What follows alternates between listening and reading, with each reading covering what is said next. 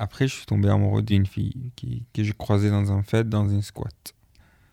Va savoir pourquoi j'ai eu un coup de foudre. Elle était pas belle, c'était une blonde.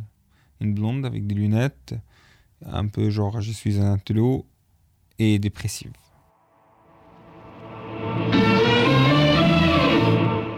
L'Égyptien libéré. Pendant que je le drague, il y avait en fait il y avait un peu de musique, tout le monde dansait. Et il m'a dit qu'il est un petit copain. Je lui dis Ah, mais il est où? Il m'a dit Tu vois le garçon qui est en train d'embrasser les filles là-bas? Je dis Oui. Il m'a dit C'est c'est lui-là. J'ai changé quand même mon numéro avec elle. Et je l'ai appelé plusieurs fois. Et à la fin, il a accepté de répondre. Et on s'est revus. Je l'ai invité dans un restaurant. Ça n'a rien donné. Après, il m'a invité chez elle. Il m'a raconté un peu sa misère. Il travaille à l'accueil d'un hôpital psychiatrique et est dépressive. Et elle est amoureuse d'un mec qui ne l'aime pas du tout. Et elle, elle, méprisait, elle me méprisait moi. Je ne sais pas, en fait, je croyais pas qu'il me méprisait. Je me disais, ah, elle est amoureuse, la pauvre, euh, laisse-la tranquille. Et en fait, non, il avait, il avait une forme, une forme en fait de mépris pour moi. Genre, elle me sortait comme quoi, euh, comment je vais faire, comment je vais euh, m'en sortir ici à Paris alors que je ne sais même pas parler français correctement. Et Ouais, elle me sortait plein de trucs comme ça, comme quoi je suis un raté, un nul. Enfin, à vrai dire, j'ai compris ça plus tard parce que moi, il y a un concept aussi qui existe en France qui n'existait pas en Égypte. C'est la méchanceté gratuite. Ça, on ne l'a pas chez nous. Vraiment. Et en France, on est méchant gratuitement. C'est-à-dire, si on se comporte d'une façon gentille et cette gentillesse nous ramène rien, on, on gagne rien en échange, il n'y a aucune raison pour que je sois gentil. Et donc, je me comporte en connard. Et en Égypte, en fait, c'est à vrai dire, c'est à 100% le contraire. C'est vraiment, tant qu'être connard me rapporte rien, il n'y a aucune raison pour que je le sois. Et je suis le plus gentil possible.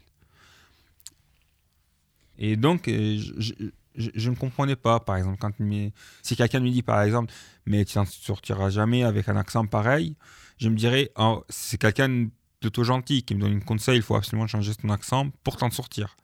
Pas pour dire qu'il y a un débile qui n'arrivera jamais à s'en sortir. Alors qu'en fait, non, c'était simplement une moquerie méchante et méprisante pour rien du tout, gratuitement.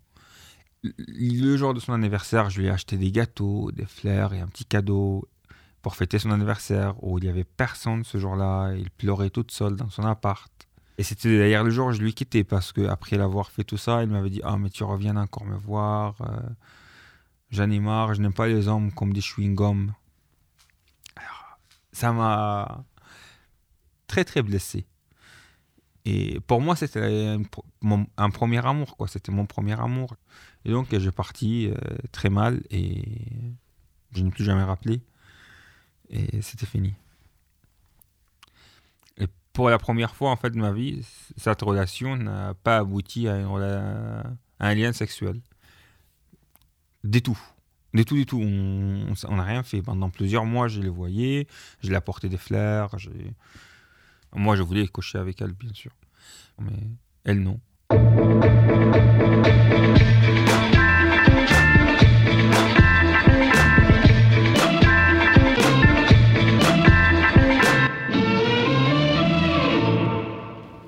Tu l'as embrassé